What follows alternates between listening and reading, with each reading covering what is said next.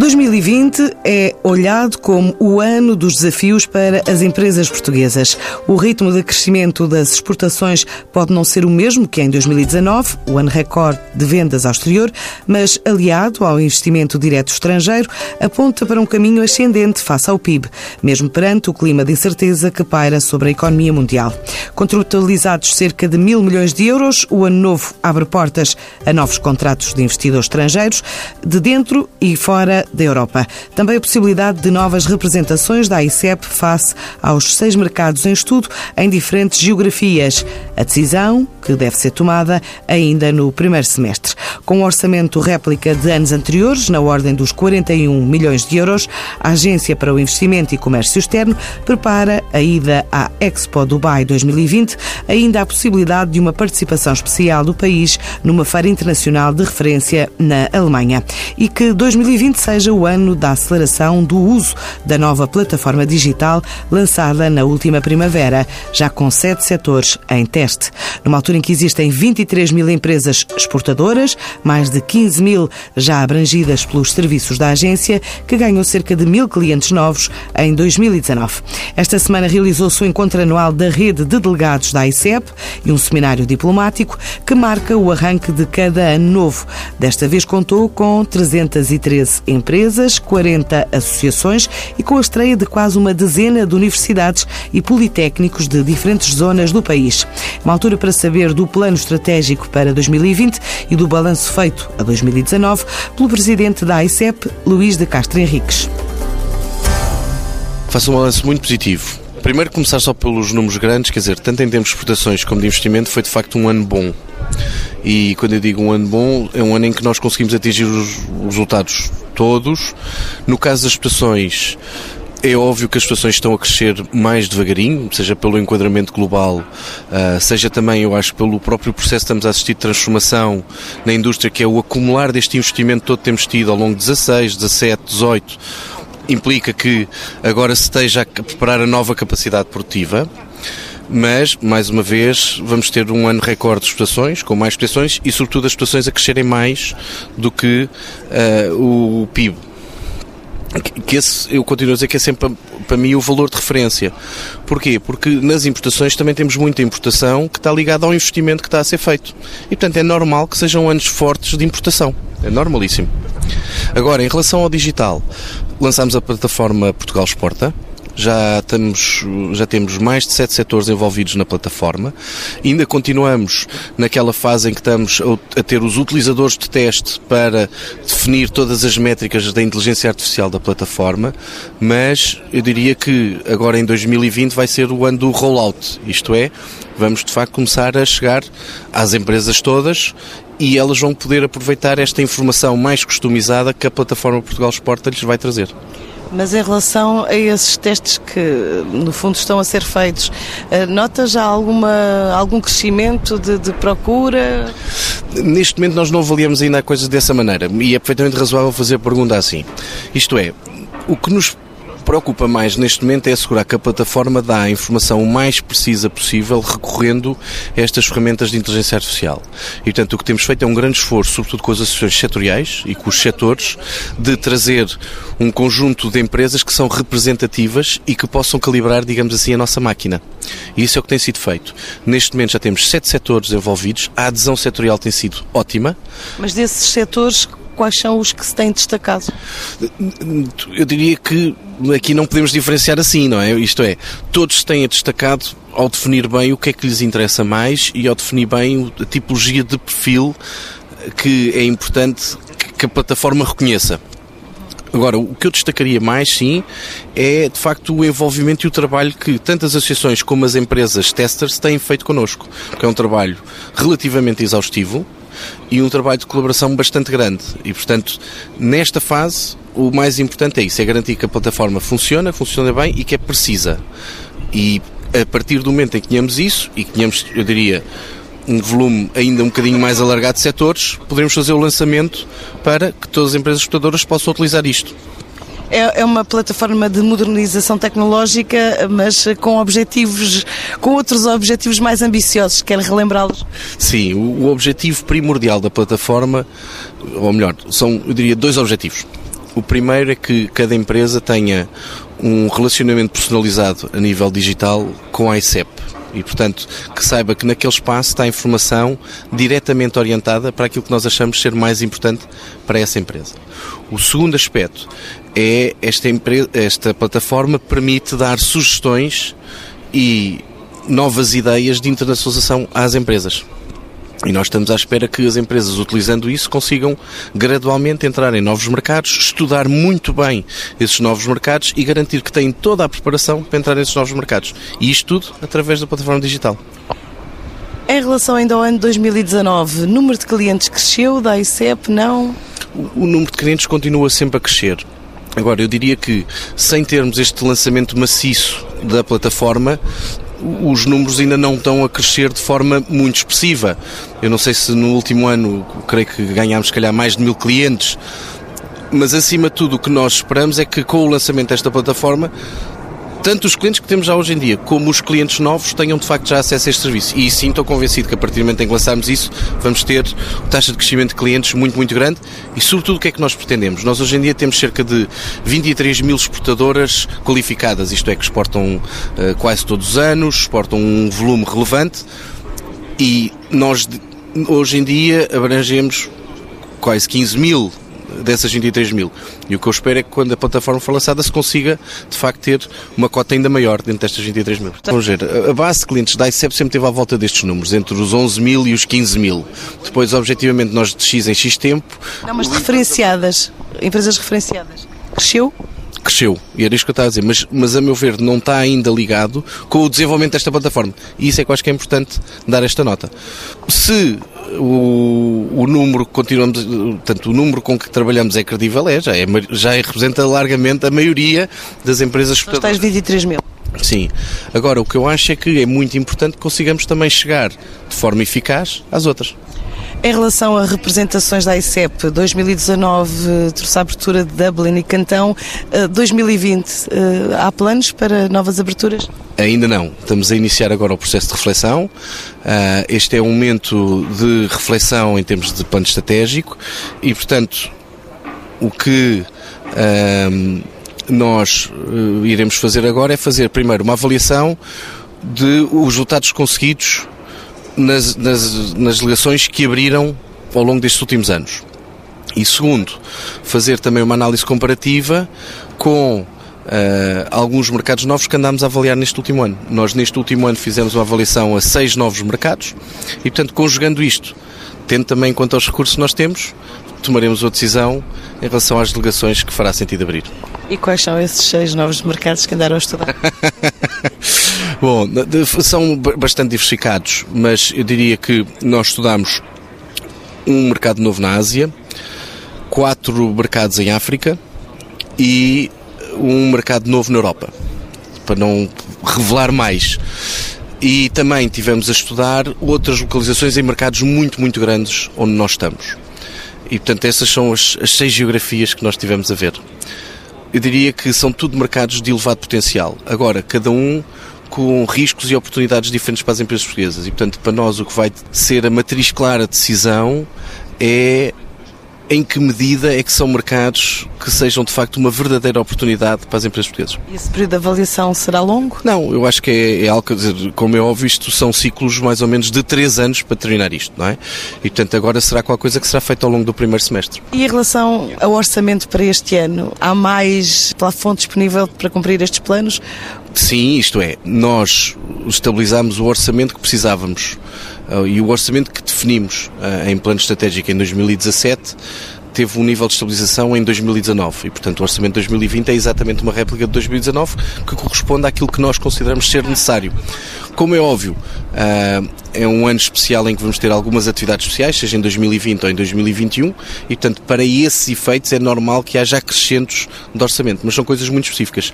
Em termos de orçamento de longo prazo, eu diria que desde 2019 o nosso orçamento está estabilizado. Em quanto? Neste momento está em 41 milhões de euros, do nosso orçamento operacional. Depois temos outros montantes em cima disso que representam a Expo, que poderão estar ligados a eventos muito específicos. Mas o nosso orçamento hoje em dia são 41 milhões de euros e eu creio que com esse orçamento, de facto, nós conseguimos concretizar tudo aquilo que pomos em plano. Falou em eventos especiais para, específicos para este ano, quais são? Bom, eu diria o evento maior que nós vamos ter este ano e talvez aquele que faz sentido dar destaque será em outubro a Expo Dubai 2020, em que a ICEP é responsável pela organização e sobretudo pela operacionalização uh, da nossa participação na Expo. E, e, creio que a curto prazo irá ser dada informação sobre a Expo como um todo. E, e, a Conferência dos Oceanos das Nações Unidas? Também é um evento muito, muito importante, sobretudo porque tem um seminário económico em paralelo e isso também irá representar um evento muito, muito grande, mas de outra escala, como é óbvio. Todos os anos a ICEP faz um encontro anual da sua rede. O que é que espera do encontro deste ano? Eu, antes de mais, espero que seja um excelente momento para tanto a rede externa como toda a sede se poder juntar e poder coordenar ações. Nós, inclusive, este ano fizemos pela primeira vez um encontro a meio do ano exatamente para coordenar o planeamento para 2020.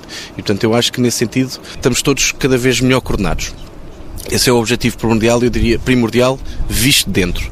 Numa perspectiva externa, eu espero e desejo que seja mais uma vez um excelente momento para que associações, e empresas interajam de forma positiva e construtiva com os nossos legados. E os números, mais uma vez, confirmam isso.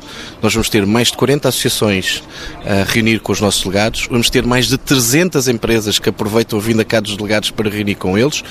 As reuniões, inclusive, serão feitas num formato de mesa redonda que permita tentar até encontrar parcerias entre empresas portuguesas. Portanto, eu, eu espero que seja um bom momento para se definirem bons negócios e boas oportunidades para 2020. Gostaria de destacar também, e isto creio que é particularmente importante, pela primeira vez vamos ter universidades e institutos politécnicos a participar, porque demonstra de facto o interesse que têm crescente na sua internacionalização e na possibilidade de poderem trabalhar noutras geografias e também trazer alunos e investigadores de outras geografias.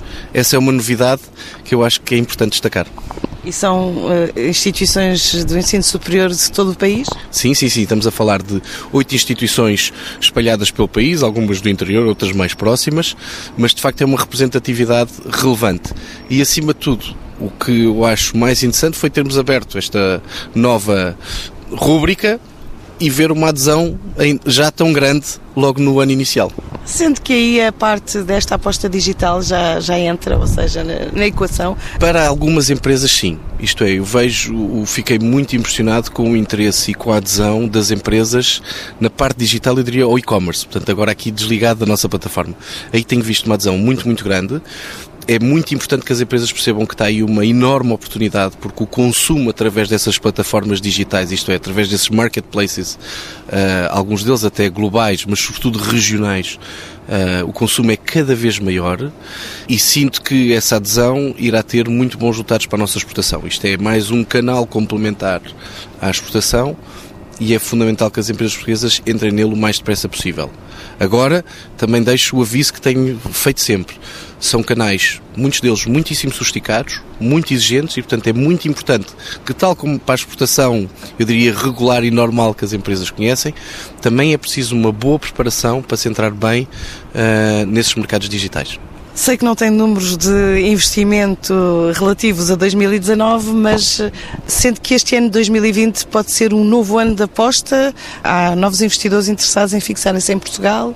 Sim, há três coisas que eu posso dizer nessa matéria, porque tal como está a referir muito bem, nós ainda estamos a fechar números e contratos referentes ao ano anterior e, portanto, só daqui a uns dias é que teremos os números finais para poderem ser anunciados. Mas o que nós sabemos neste momento é que, de facto, teremos uma contratualização superior a mil milhões de euros, o que demonstra que foi mais uma vez um ano muito bom, diria quase excelente, e sentimos, ou melhor, vimos que ao longo de 2019 tivemos inclusive projetos novos que vieram para Portugal que são muito interessantes.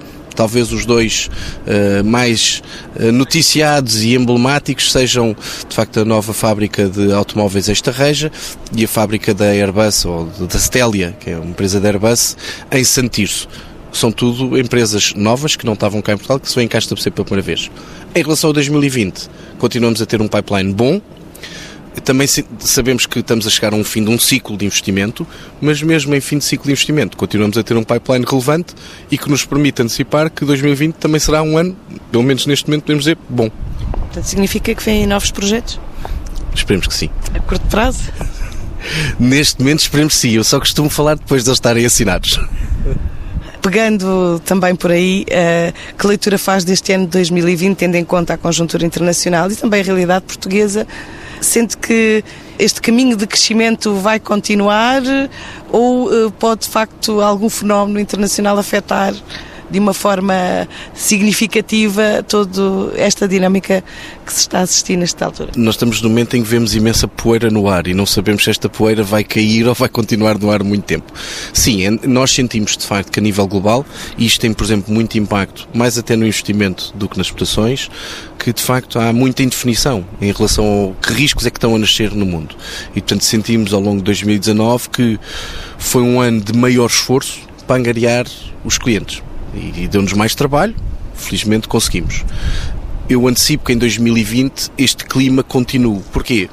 Porque para as empresas eh, e sobretudo para estas grandes multinacionais, sejam elas nacionais ou internacionais, o fator preponderante é a incerteza quando há incerteza, não é que elas, acima de tudo, o que decidem é atrasar os seus planos de investimento, porque tipicamente os seus planos de investimento estão alicerçados em variáveis mais largas e, portanto, irão ser concretizados. Agora, poderão adiar alguns planos de investimento. O que nós conseguimos este ano, e eu acho que esse é um dado muito relevante para Portugal, foi que, mesmo aquelas empresas, e tivemos um ou outro caso em que, de facto, tiveram, entraram num processo de reflexão mais alargado, mas no caso de Portugal conseguimos assegurar que ainda em 2019 investiram.